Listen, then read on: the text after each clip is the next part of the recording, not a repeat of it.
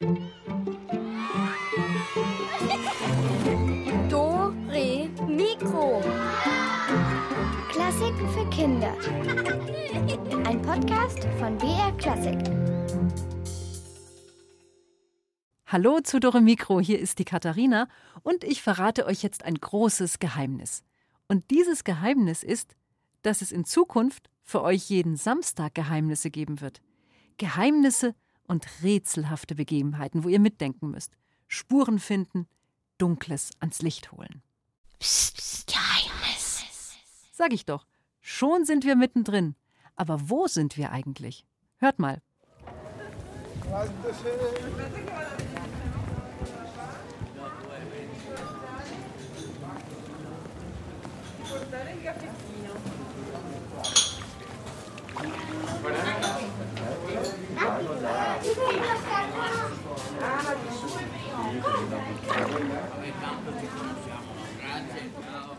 Äh, ich höre da Italienisch und Wasser. Aber das Wasser, da müssen wir noch mal genauer hinhören. Ist das jetzt ein Meer, was wir da hören? Oder vielleicht ein Gartenteich? Oder ein Fluss?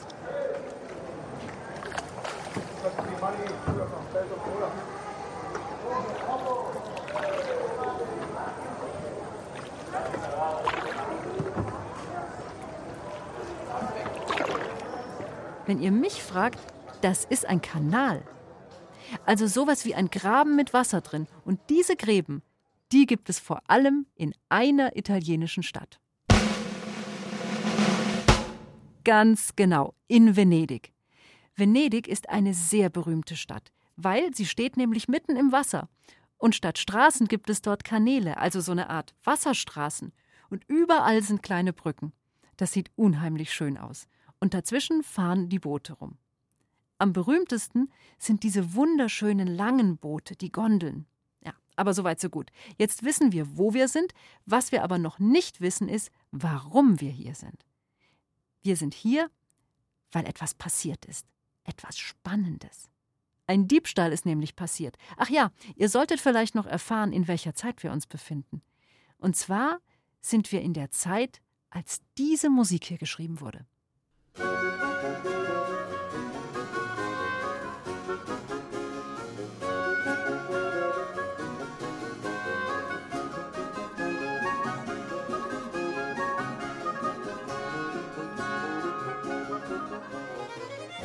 Was denkt ihr? Wie alt ist diese Musik? Wurde sie komponiert vor 30 Jahren? Vor 300 Jahren? Oder vielleicht vor 3000 Jahren? Hört noch mal hin.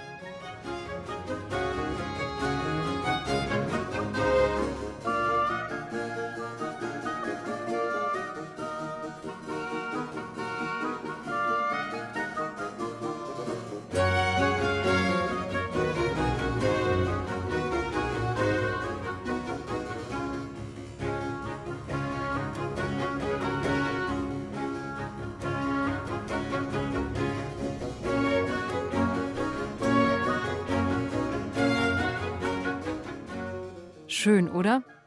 Und dabei auch ganz schön alt. Über 300 Jahre nämlich, also so in etwa. Im Jahr 1715, da passiert unsere Geschichte. Es gab keine Autos, es gab keine Handys und nicht mal Strom gab's. Die Damen hatten lange Kleider an und die Haare waren so hoch aufgetürmt. Meistens haben sie sich sogar einfach Perücken übergestülpt. Die Männer übrigens auch. Manchen hat's gestanden, manche sahen doof aus. Aber es spart natürlich das Haarewaschen und so hat's damals auch gerochen. Also nicht lecker, kann ich euch sagen. Man hat ja auch keine Klos gehabt, sondern man hat einfach so einen Eimer genommen und dann. Aber okay, das interessiert jetzt vielleicht nicht. Wir bekommen es jetzt mit einem rätselhaften Verbrecher zu tun, weil im Palazzo, so heißen diese großen Häuser in Venedig, im Palazzo von Signor Rossi war ein Dieb unterwegs. Venedig 1715. Signor Rossi konnte es nicht fassen. Er wusste mit absoluter Sicherheit, dass er seine Geige auf den kleinen Tisch neben dem Klavier gelegt hatte, in den Geigenkasten natürlich. Und jetzt war sie verschwunden. Einfach weg. Einen Moment lang sah er sich noch im Zimmer um. Alles wie immer. Die eleganten Kommoden mit den goldenen Füßen, die dicken weichen Teppiche, die kostbaren Vasen aus feinstem Glas. Alles an seinem Platz. Die Gemälde, die goldene Tischuhr, alles da. Nur die Geige war verschwunden. Natürlich, die Geige war ebenfalls ein wertvolles Instrument, mit einem unglaublich vollen Klang. Signor Rossi liebte es, das kleine Fenster in der Ecke zu öffnen, sich mit seiner Geige davorzustellen und zu spielen. So, dass seine Musik über die Kanäle von Venedig hinausschallte und die Menschen auf den Straßen hinaufblickten zu seinem Fenster. Aber nun war seine Geige verschwunden. Und Signor Rossi zweifelte keine Sekunde daran, dass das Instrument gestohlen worden war. Hier direkt aus seinem Musikzimmer. Nur, wie war der Dieb hereingekommen? Sein Blick fiel auf das Eckfenster. Es war nur angelehnt. Aber wie sollte sich jemand durch so eine kleine Öffnung zwängen? Er selbst würde nicht mal mit den Schultern hindurchpassen, und Signor Rossi war kein großer Mann. Wie merkwürdig. Noch rätselhafter aber fand Signor Rossi die Tatsache, dass außer seiner Geige nichts anderes gestohlen worden war. Halt! Stopp! Moment mal. Hm, ja, mal kurz nachdenken. Überlegt mal. Wie könnte der Dieb reingekommen sein? Und wer klaut schon eine Geige? Wie sieht die überhaupt genau aus? Wisst ihr's denn? Eigentlich bräuchten wir eine Beschreibung des vermissten Instruments. Hier sind drei Beschreibungen, aber nur eine passt auf das verschwundene Instrument. Beschreibung 1. Eine Geige ist so lang wie ein Unterarm. Sie ist aus Holz und man klemmt sie sich unter das Kinn. Eine Geige hat vier Seiten und die streicht man mit einem Bogen an. Wenn man das nicht so gut übt, dann klingt das so. Beschreibung 2. Eine Geige ist aus Holz und man klemmt sie sich zwischen die Knie. Außerdem hat sie unten noch so einen Stachel dran, mit dem man sie auf den Boden stellen kann. Sie hat vier Seiten und man streicht mit einem Bogen drüber. Eine Geige ist so groß wie ein Stuhl und kann so klingen, wenn man's kann.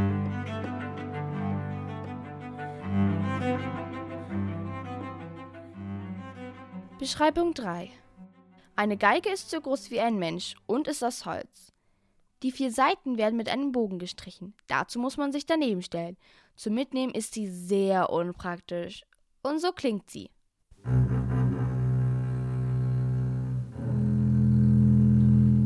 Tja, welches war denn jetzt die richtige Beschreibung? Nummer eins war zum unters Kinn klemmen. Nummer zwei klemmt man sich zwischen die Knie und Nummer drei, die spielt man im Stehen. Kurz mal nachdenken.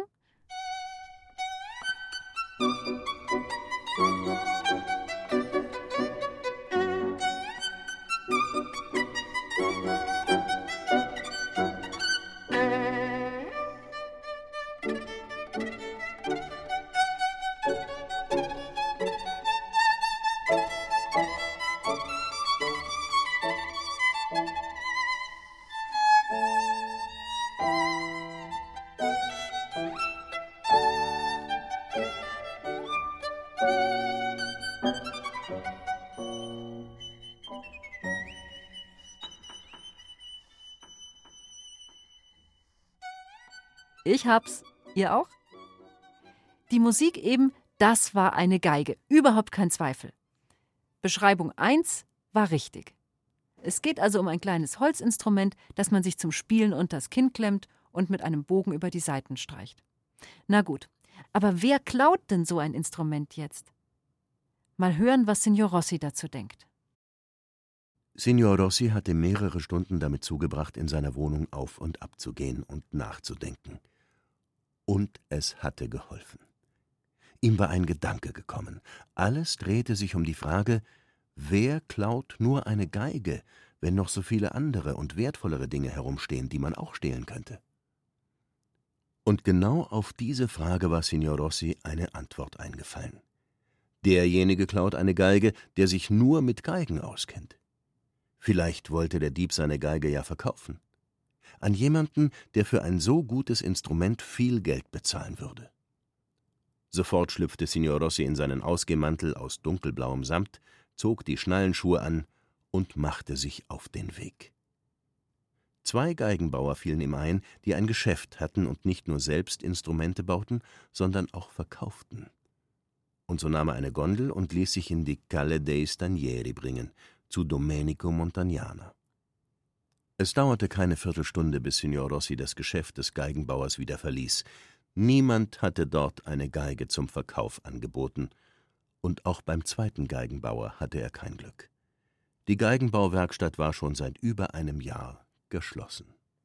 Wenn nun niemand seine Geige verkaufen wollte, dann blieb nur eine andere Möglichkeit übrig. Signor Rossi klatschte in die Hände. Natürlich! Der Dieb musste jemand sein, der selbst Geige spielen wollte und es auch konnte. Eine echte Spur.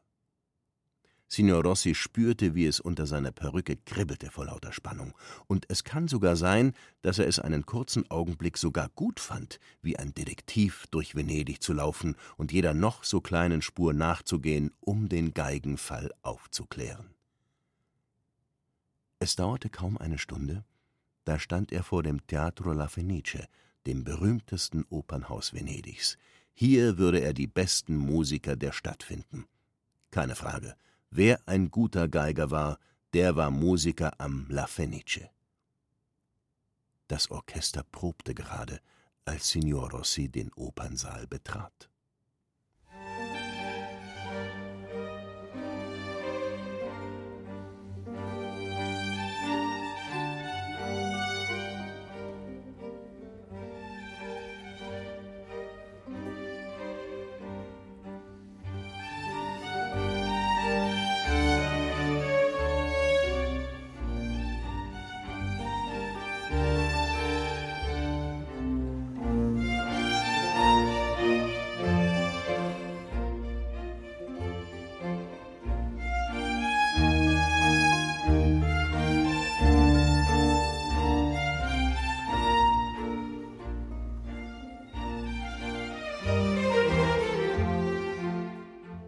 La Fenice, das heißt übersetzt Phönix. Das Teatro La Fenice, das ist im Laufe der Jahrhunderte dreimal abgebrannt und immer wieder wurde es neu aufgebaut. Also das finde ich schon besonders rätselhaft, weil es ja den Namen Phönix, also La Fenice, schon vorher hatte. Aber was ist denn nun eigentlich ein Phönix? Beschreibung A. Ein Phönix ist eine bestimmte Drachenart. Die sind sehr gefährlich, weil sie jedes Mal Feuer spucken, wenn sie Schluck auf haben. Und sie haben leider sehr oft Schluck auf. Beschreibung B. Ein Phönix ist eine Lurchart, kommt in manchen Gärten vor und wenn man den anfasst, dann brennt's. Beschreibung C. Ein Phönix ist ein Feuervogel. Wenn es Zeit ist für ihn zu sterben, dann geht er in Flammen auf und aus seiner Asche wird ein neuer Phönix geboren. Ich gebe euch Zehn Sekunden zum Nachdenken.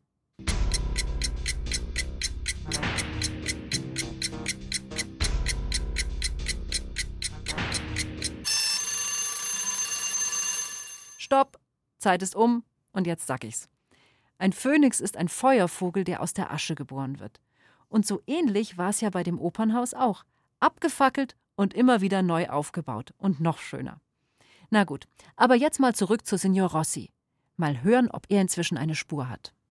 So viele Geiger. Wie gut sie spielen konnten. Und trotzdem war Signor Rossi enttäuscht, denn erstens, keiner der Musiker spielte auf seiner Geige, und zweitens hatten alle Musiker einen Fehler, sie waren zu groß. Keiner von ihnen hätte durch das kleine Eckfenster schlüpfen und seine Geige aus dem Kasten nehmen können. Als Signor Rossi das Opernhaus La Fenice wieder verließ, begann es schon dunkel zu werden. Aus den Kanälen stieg Nebel auf und kroch durch die Gassen Venedigs. Es stank nach altem Fisch und Abfällen. Es war besser, um diese Zeit nicht mehr unterwegs zu sein, das wusste jeder in Venedig, denn es hieß, dass Diebe und Verbrecher um diese Zeit ihr Unwesen trieben. Gerade als Signor Rossi nach einer Gondel rufen wollte, fiel sein Blick auf ein Plakat, das an einer Mauer angebracht war. Konzert des Waisenhausorchesters mit Werken von Antonio Vivaldi stand darauf. Und das Datum dieses Abends. In weniger als einer Stunde sollte das Konzert beginnen. Signor Rossis Herz machte einen Hüpfer. Das war die Lösung. Das Orchestra della Pietà. Dieses Orchester war berühmt, er hatte selbst schon davon gehört. Nur Kinder spielten in diesem Orchester, junge Mädchen, die als Waisen zusammen in einem Heim lebten und dort lernten, ein Instrument zu spielen. Und der berühmte Komponist Antonio Vivaldi brachte es ihnen bei. Und mehr noch, er komponierte sogar Werke nur für dieses Orchester. Und das Beste war, jedes dieser Mädchen war vermutlich klein genug, um durch sein Eckfenster zu passen. Halt! Stopp! Moment mal. Ha, Vivaldi, Vivaldi, Vivaldi, Vivaldi. Ähm, wer war denn das nochmal?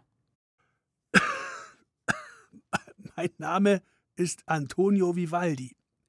Ich bin Priester und lebe in Venedig um das Jahr 1720.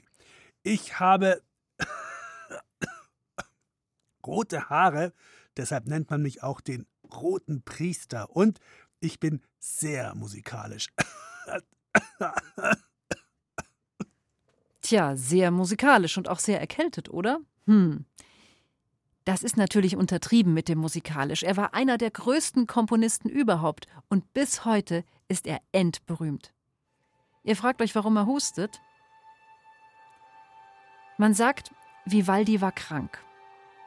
Also schon als Baby war er fast zu schwach zum Überleben. Und dann gab es auch noch ein Erdbeben, genau in dem Moment, als er geboren wurde. Und trotzdem, er hat überlebt. Und er hat immer gehustet. Es kann auch sein, dass er Asthma hatte. So ganz genau weiß man es nicht. Aber konzentrieren wir uns auf den Fall. Die Mädchen aus dem Orchester könnten also durch das Fenster passen. Aber woher sollen die denn wissen, dass Signor Rossi diese Geige hat? Oh, äh, pst. Das Konzert fängt an.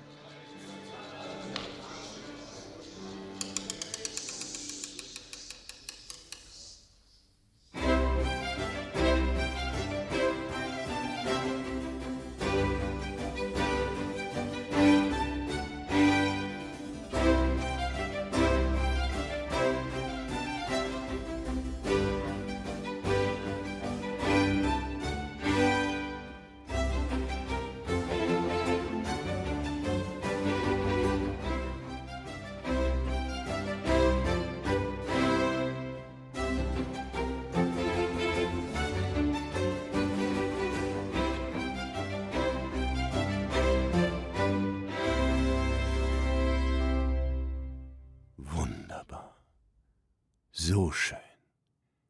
Das Publikum wagte kaum zu atmen, so berührend war die Musik, die das Mädchenorchester spielte. Ein Mann mit feuerroten Haaren stand an einem Dirigentenpult und dirigierte die jungen Musikerinnen. Signor Rossi hatte beinahe Tränen in den Augen. Aber trotz Tränen konnte er gut genug sehen, dass keines der Mädchen auf seiner Geige spielte. Doch dann betrat ein weiteres junges Mädchen die Bühne. Sie war groß und kräftig, zu kräftig, um die Diebin zu sein. Sie ging in die Mitte der Bühne und legte ihre Geige ans Kinn. Nur, es war nicht ihre Geige. Es war die Geige des Signor Rossi.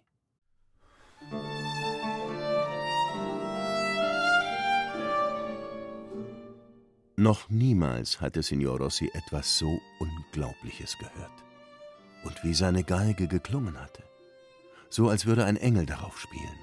Nicht ein einziges Mal hatte er selbst ihr solche Töne entlocken können. Und jetzt sollte diese junge Geigerin also eine Verbrecherin sein? Signor Rossi wurde mit einem Mal furchtbar traurig.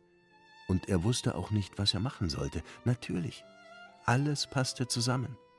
Die Mädchen hier waren arm, keine von ihnen konnte sich jemals ein gutes Instrument leisten. Und dass Anna Maria, so hieß die Solistin, eine gute Geige brauchte, war keine Frage. Signor Rossi wartete bis nach dem Konzert.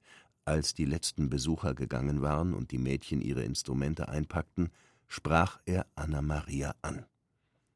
Du hast so gut gespielt. Woher hast du meine Geige? Anna Maria wurde ganz blass. Ich habe die Geige nicht gestohlen. Ich habe sie an meinem Geburtstag neben meinem Bett gefunden. Sie war ein Geschenk. Aber ich weiß nicht von wem. Signor Rossi wurde ärgerlich. Er ging zu Antonio Vivaldi und forderte eine Strafe für Anna Maria. Signor Vivaldi, Ich sehe, welche Künstlerinnen Sie hier haben, aber es sind auch Diebinnen darunter. Anna Maria hier spielt auf meiner Geige. Die Geige ist viel besser als alle anderen Instrumente hier. Es ist doch klar, dass keines der Mädchen hier so eine Geige besitzen kann. Ich verlange, dass sie bestraft wird und nie mehr auftreten darf. Der Schrei, der daraufhin durch den Konzertsaal hallte, war so schauerlich, dass Signor Rossi eine Gänsehaut bekam und sich umdrehte. Anna Maria war auf die Knie gesunken und hatte ihr Gesicht mit den Händen bedeckt. Sie weinte und schluchzte. Genau in diesem Moment zupfte jemand Signor Rossi an seinem samtenen Mantel. Ein sehr kleines Mädchen mit dünnen Zöpfen stand neben ihm und hatte eine Flöte in der Hand. Ich war's, sagte sie. Ich habe die Geige gestohlen, damit Anna Maria berühmt werden kann. Ich bin ihre Schwester Julia. Ich muss bestraft werden. Nicht Anna Maria. Und ganz plötzlich fühlte sich Signor Rossi ganz elend. Er sah das magere Mädchen an in seinem grauen Kittel, er sah ihre traurigen Augen, und er schämte sich dafür, dass er so hartherzig gewesen war. Signor Rossi war kein besonders guter Mensch und auch kein besonders schlechter, aber zum ersten Mal in seinem Leben wusste er, was es heißt, das Richtige zu tun. Und deshalb sagte er Anna Maria, du darfst die Geige behalten, ich leihe sie dir. Spiel darauf, und ich möchte nichts anderes dafür haben, als dass ich immer in deine Konzerte kommen darf. Und genau so kam es auch. Anna Maria wurde berühmt und Signor Rossi glücklich. Die kleine Giulia bekam keine Strafe, und deshalb erzählte sie auch, dass sie Signor Rossi am Fenster gesehen hatte, ganz oft, als er selbst Geige gespielt hatte. Giulia hatte Botengänge für das Waisenhaus zu machen und war oft an seinem Fenster vorbeigekommen. Auch an jenem Morgen, als sie beschloss, die schöne Geige des Signor Rossi zu stehlen.